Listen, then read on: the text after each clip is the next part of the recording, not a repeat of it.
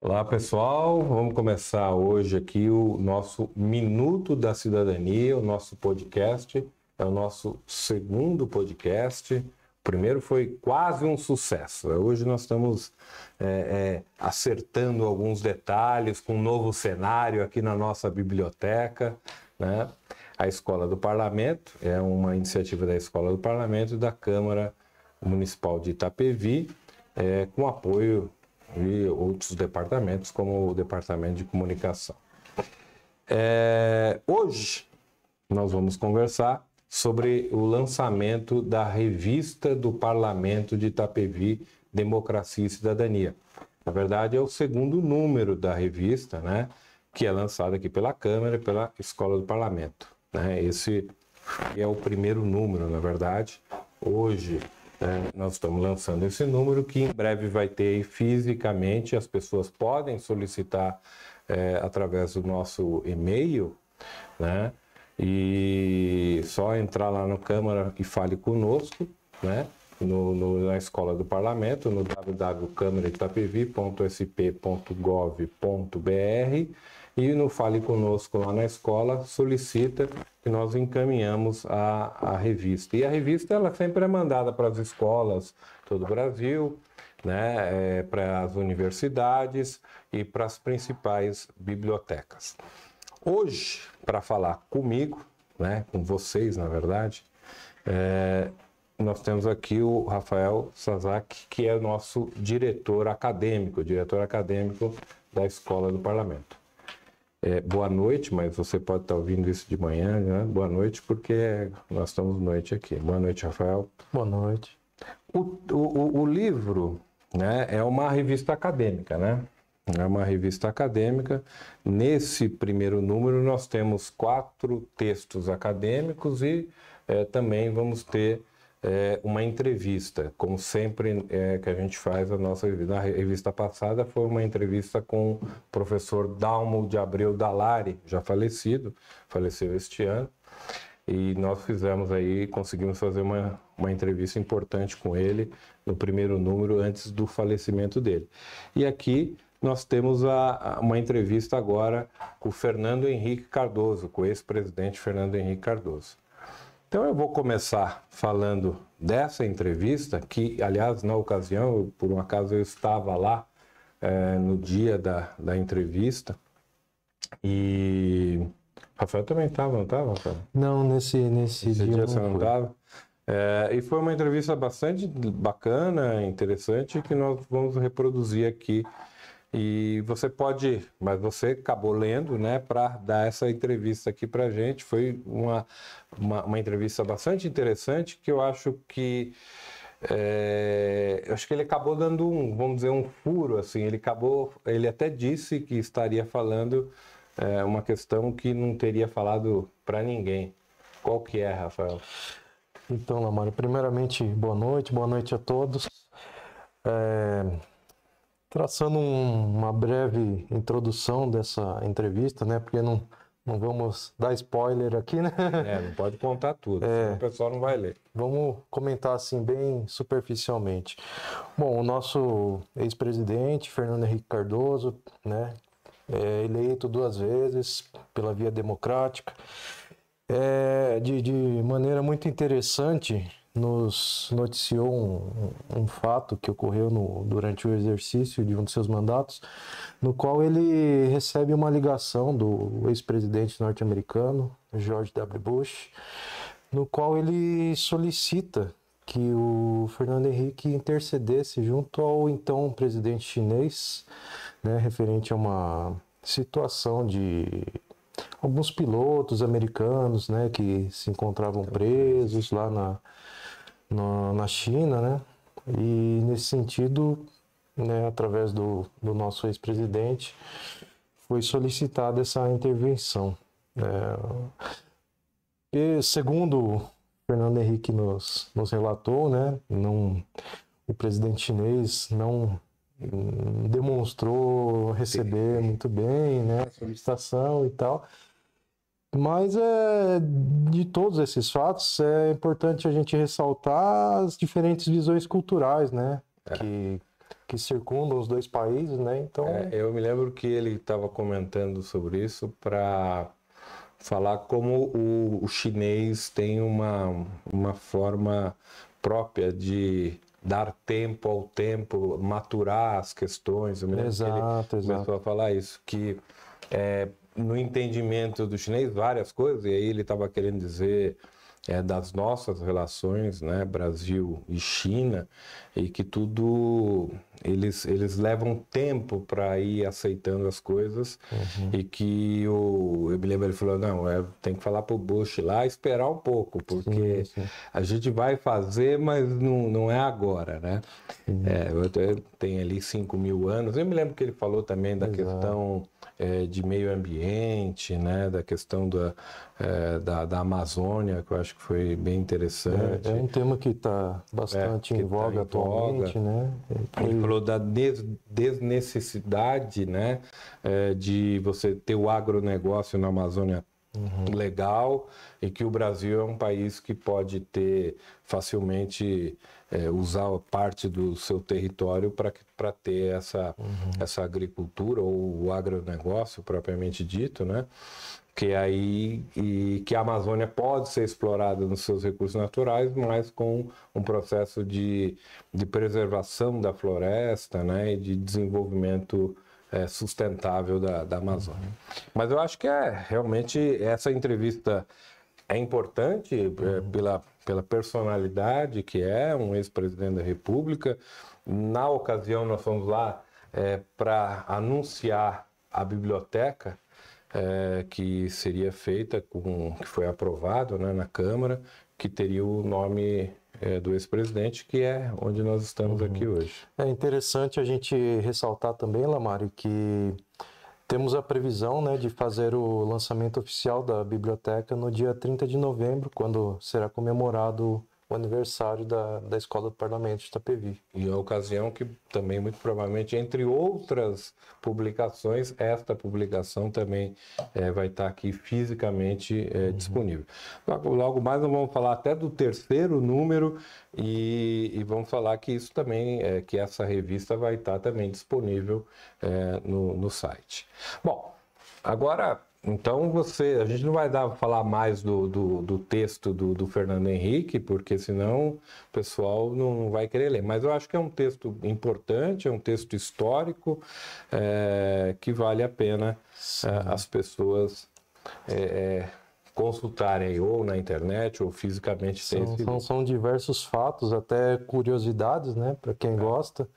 Né, acho que realmente E foi um vale papo pena. bem descontraído, foi, foi, foi bem, foi, realmente foi tranquilo. Eu vou passar aqui para o primeiro artigo, que é um artigo de direitos humanos. É, é, o- o- é um breve panorama histórico dos direitos humanos no Brasil. né? Esse é um texto do Tomás Ferrari de Ádio, né? De Ádio. É, ele é mestre em gestão de políticas públicas pela Escola de Artes Cênicas e Humanidades da Universidade de São Paulo, que é da USP, né? A, a EASH USP. É, então, o, o- o autor fala, é um texto sobre direitos humanos. É, Rafael, o que que ele, mais ou menos, o que que ele fala aí pra gente?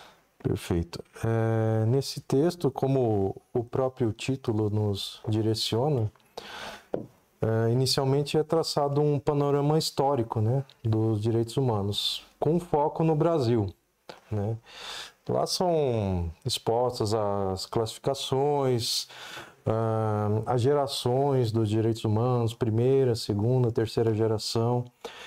É, e de modo geral, é importante destacar né, que após o, o estabelecimento da Constituição de 88, né, o, processo de implantação dos direitos humanos no Brasil vem ocorrendo, né, embora de maneira gradual, mas é perceptível, né, através da legislação infraconstitucional, a gente pode perceber esse processo de maturação e consolidação.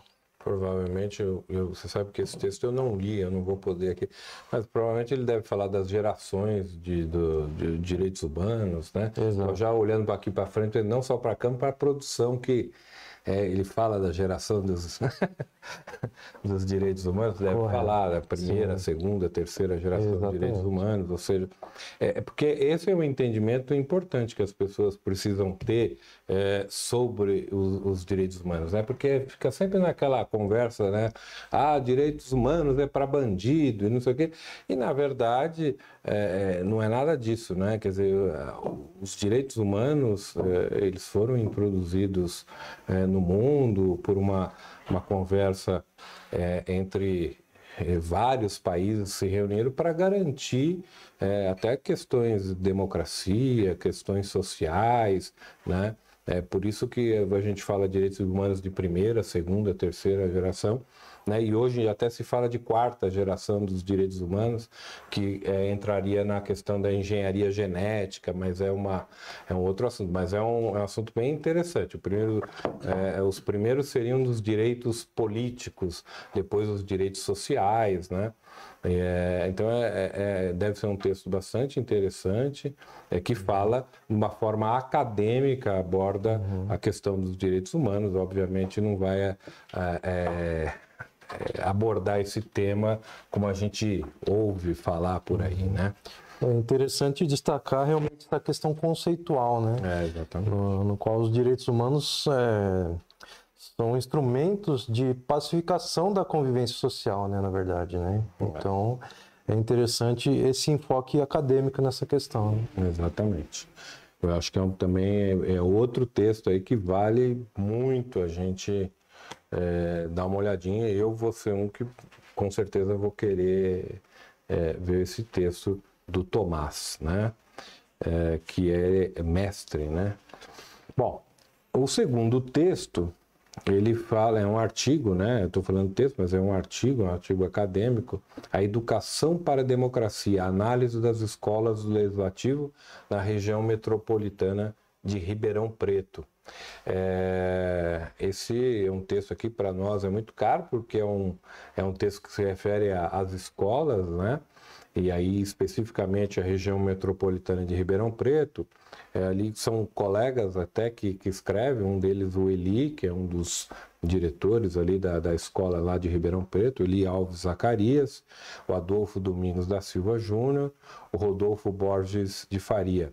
O, o Eli, que é nosso amigo, é, está lá à frente lá da escola, ele, é, ele fez mestrado profissional em planejamento e análise de políticas públicas pela Universidade de São Paulo, pela Universidade Estadual Paulista, como eu, né, a Unesp, né, a Universidade Paulista Júlio de Mesquita Filho. Ele é agente técnico legislativo da Câmara Municipal de Ribeirão Preto. Né?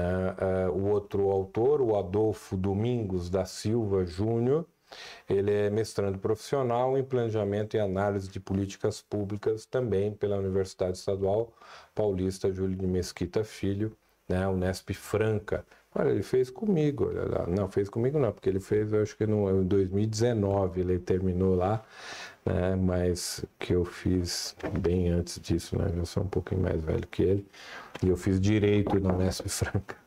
É...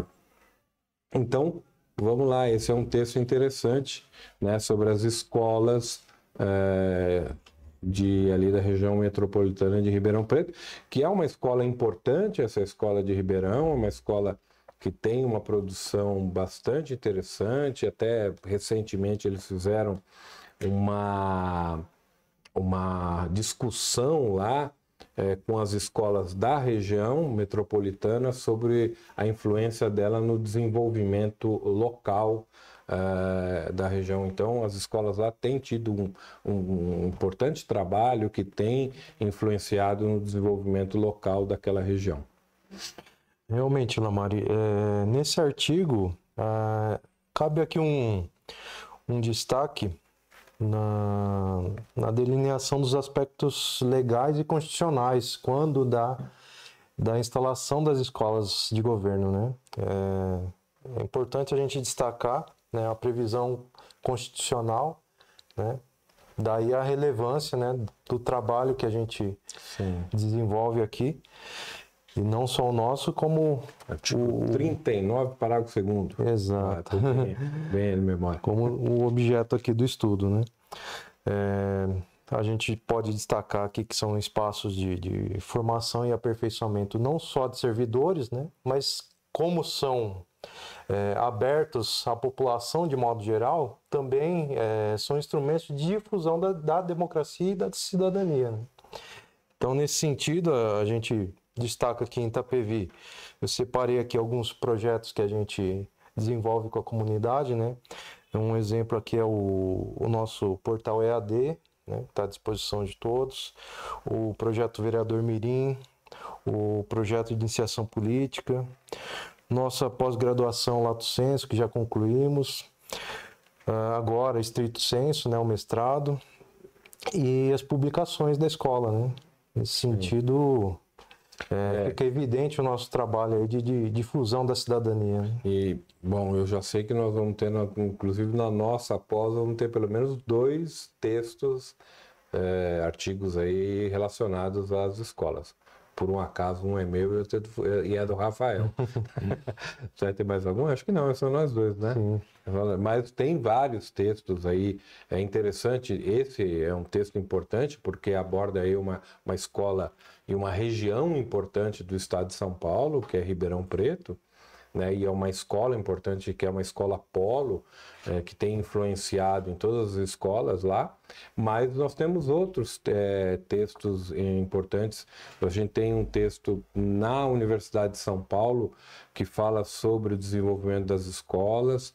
É, nós temos um texto também bastante interessante, foi recente, né?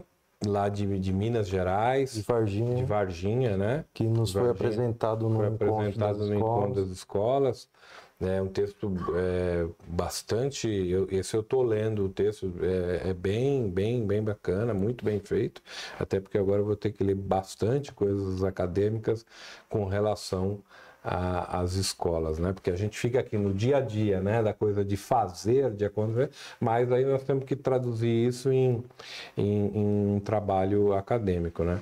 E foi isso aí que o pessoal lá de Ribeirão Preto fez e para a gente vai ajudar muito. Uhum. Muito provavelmente vamos citar eles aqui no nosso trabalho. Certamente será será, será um ótimo subsídio aí para os nossos trabalhos acadêmicos e para consulta né, da uhum. população de modo geral. Ah, o terceiro T, o terceiro artigo que, que nós temos aqui na nossa revista é também de um colega.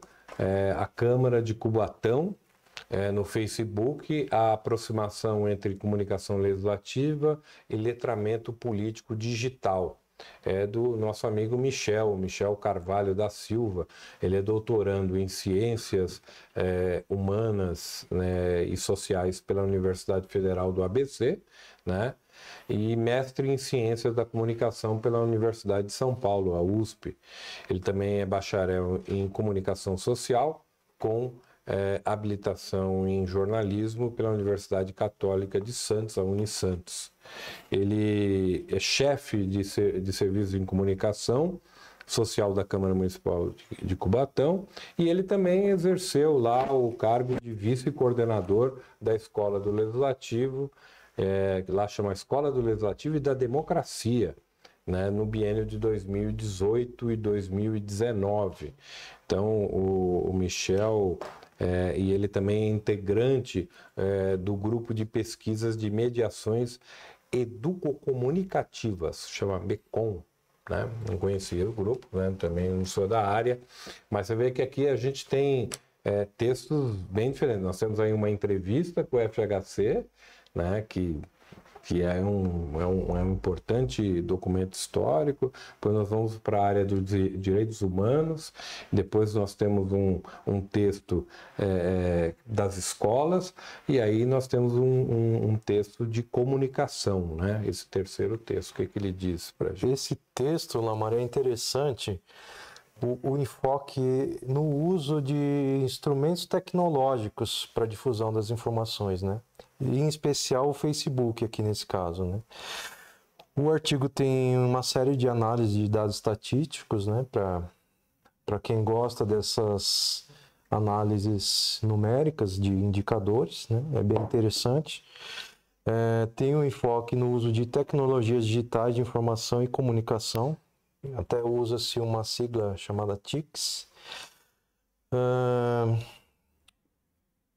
É interessante também a, a, questão da difusão do conhecimento utilizando-se as redes sociais. Né? E nesse sentido, não só divulgar o, o, os fatos que ocorrem é, cotidianamente no legislativo, mas também transmitir valores e conhecimento para a população. O, o, porquê que aquele fato está ocorrendo, né, as competências constitucionais para o legislativo processar determinado tipo de matéria. Né? É, até fazendo uma, uma correlação com, com a entrevista do, do Fernando Henrique, né? o Fernando Henrique cita é, de forma bem expressiva o uso do Twitter, né? Uhum. que é um importante Se bem recurso. que eu me lembro que ele falou que ele não era muito chegado, né? É, estava é, aprendendo, né? Ele era analógico. Uhum. Mas, né, no, certamente é, é uma, uma ferramenta bem é, útil. Não, né? e hoje os legislativos todos têm que estar tá nas redes sociais, né? Uhum. Facebook, Twitter, Instagram, é, para ser uma, uma forma de comunicação mais uhum. próxima com o cidadão, né? Sim, sim. E é, nesse hoje... sentido, sendo um, um órgão de comunicação pública, né? É importante observar esse viés de, de direcionar o cidadão ao, ao encontro da cidadania, né? É, os, os, portais hoje não bastam só, né? Exatamente. Só tem o portal. Você tem que, que ter essa outra ferramenta e que hoje é muito próximo, principalmente do, do mais jovem, né? Então, acho que, lógico, é um texto importante. É, ele analisa, acho que a questão específica lá em, de, de, de Cubatão, né? Da Câmara Municipal de Cubatão, mas é um case aí né? Uma case, case é para falar chique, né? Porque na verdade é um caos. Né? Lá em Minas fala caos. É, é, um, é um case importante de, de sobre, sobre essa questão de comunicação, como as câmaras, né? O poder público no geral é, precisa se comunicar é, melhor é, com, com, com o cidadão, né? Inclusive, a, a escola do parlamento de Itapevi está fazendo um ah, trabalho bem vamos, forte. Vamos, vamos, aproveitar, vamos fazer o nosso merchan. Nas redes, né? É, entre lá no, no, nas nossas redes, né? Ou entre até no portal, aí você vai ver que a, o, nosso portalzinho ali na, na, no, no endereço da, da Câmara Municipal de Itapevi, ele já está bem diferente a cara e nós estamos tentando agora é, se comunicar cada vez melhor na, na questão do Instagram, é, Facebook, Twitter e me inventaram até, como é chama lá? TikTok. TikTok. Aí eles exageraram. Ontem, mas ontem eu gravei um negócio, você tá sabendo? Tô sabendo. Pois é, ontem eu gravei um TikTok. É, é. Então, você que está assistindo, tradicional curta, comente e compartilhe. Só, só, só espero que isso não me renda nenhum processo administrativo. mas tudo bem. Eu acho que não. É... Eu pedi para botar uma legendinha lá, acho que vai dar certo. Bom, o quarto e último texto é uma análise de cre... É, esse aqui é mais difícil, hein? Eu, esse vai, você vai ter que me explicar melhor o que que o que, que fala, porque eu de fato desconheço aqui, mas é uma análise de credenciamento de bilheteiros da Zona Azul, né, no município de Itajubá, Minas Gerais. E aí eu, é um amigo, eu conheço, o Renato Eliseu Costa, tem um outro autor, o Rodrigo de Tarso Minutella Monteiro. Né? O, o Renato ele é mestrando em integração da América Latina pela Universidade de São Paulo. Né? E professor substituto da Universidade Estadual Paulista, é, a Unesp. Né? O, o outro autor, o Rodrigo é, de Tarso Minutella, ele fez especialização em gestão pública municipal pela Universidade Federal de São Paulo, né? E ele é gerente de desenvolvimento de negócios da do Boys, Buisoft, Buisoft, acho que eu falei certo. É, esse quarto artigo, Lamari, ele nos direciona para a análise do empreendedorismo. Né? É, na cidade de, de Itajubá, foi traçado o perfil das pessoas que se credenciaram para trabalhar com esse tipo de atividade, né? podemos é, dizer aqui que foi constatado que a maioria é do sexo masculino,